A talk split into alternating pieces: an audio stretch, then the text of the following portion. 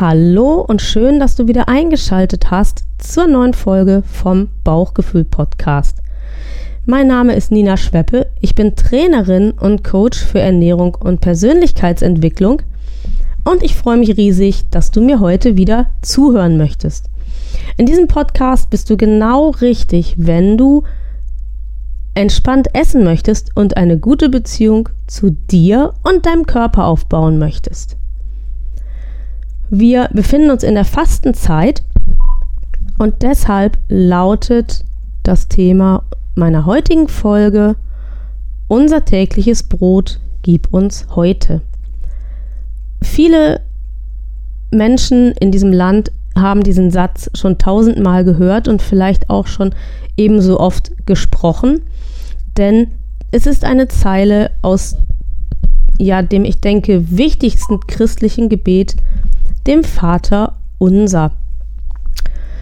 Ähm, Menschen, die nicht christlich aufgewachsen sind oder die nicht der christlichen Religion angehören, ähm, für die möchte ich sagen, äh, wie gesagt, dass dies ein Gebet ist, das in jedem Gottesdienst, in jeder Liturgie eigentlich vorkommt. Die unterschiedlichen Glaubensgemeinschaften interpretieren es anders, aber dieser Satz, unser tägliches Brot gib uns heute, die Bitte an Gott eben um das tägliche Brot, die ist in jeder Religion, auch in diesem Gebet vorhanden. Was dieser Satz für unseren Alltag oder möglicherweise auch für unsere Ernährung bedeuten kann, das betrachten wir in den nächsten Minuten. Bauchgefühl, dein Podcast für eine alltagstaugliche, gute Ernährung mit Genuss. Möchtest du dich im Einklang mit deinem Körper passgenau ernähren? Dann bist du hier genau richtig. Komm doch mit, ich begleite dich auf dem Weg zu deinem neuen Wohlfühlkörper. Klingt das gut? Dann lass uns loslegen.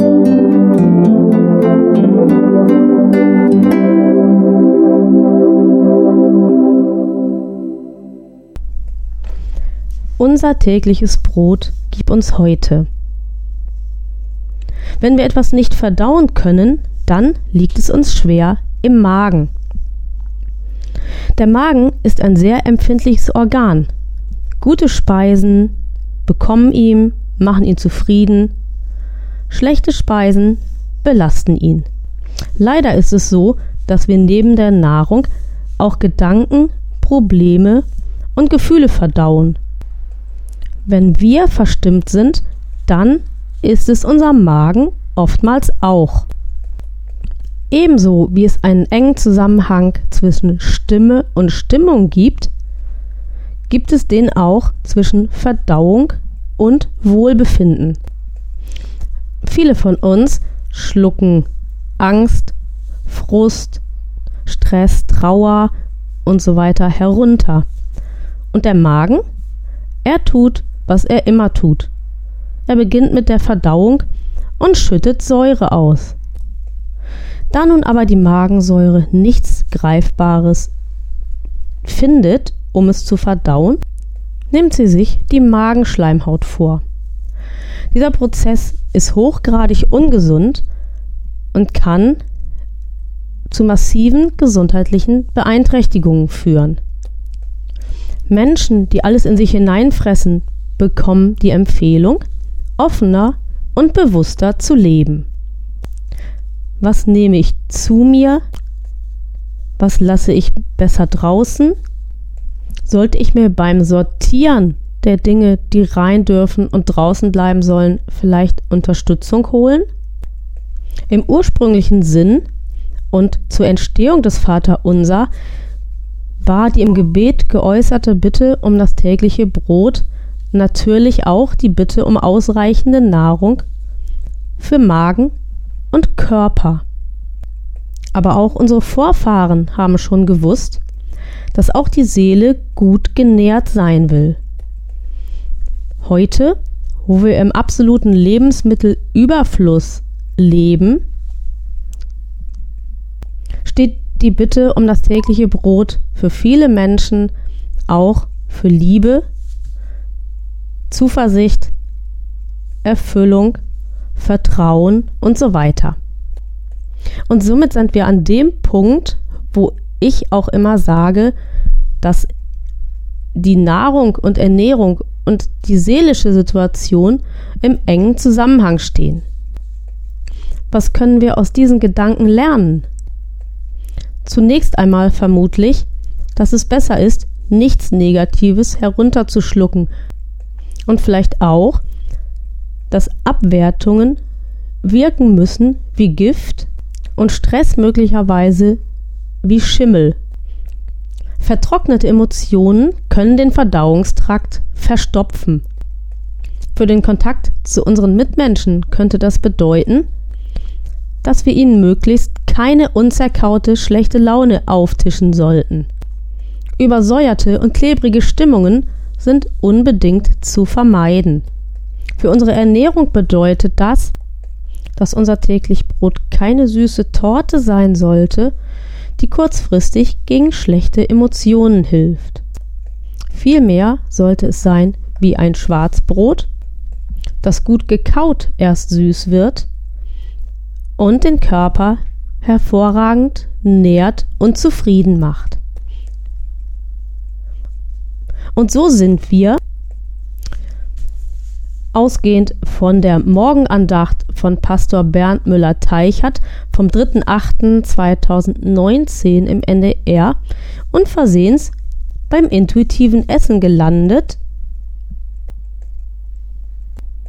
was einfach nur beweist, wie gut, richtig und vernünftig das intuitive Essen im Ansatz ist.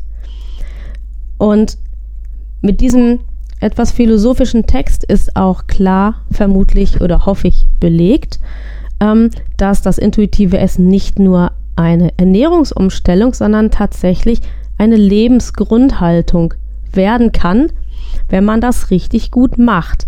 Denn in dem Augenblick, wo man auch Essenszwänge loslässt, wo man hinterfragt, was man alles so in sich reinschluckt oder wenn man gut ist, eben auch nicht, dann kann man nicht nur dem Magen und seiner Schleimhaut, sondern auch sich im Ganzen etwas richtig Gutes tun.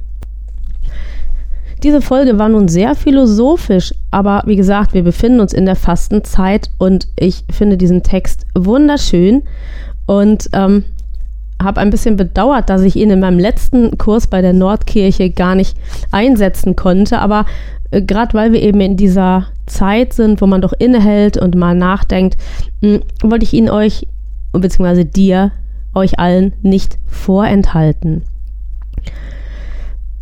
Wenn du auch denkst, dass es für dich gut wäre, ein bisschen bewusster zu werden mit was geht rein, was bleibt draußen, wie ist denn meine Ernährung, meine Seele, mein Magen mit mir in Verbindung, und wenn du gerne möchtest, dass dir da jemand ein bisschen hilft, dann mach noch heute einen Termin.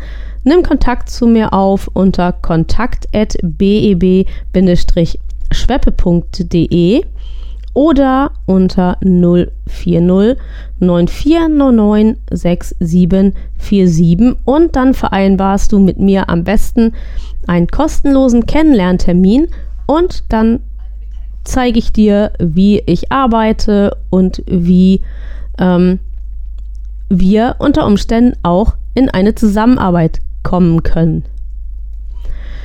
Und außerdem würde ich mich freuen, wenn du mir bei iTunes eine ähm, Bewertung dalässt für diese Folge oder für diesen Podcast.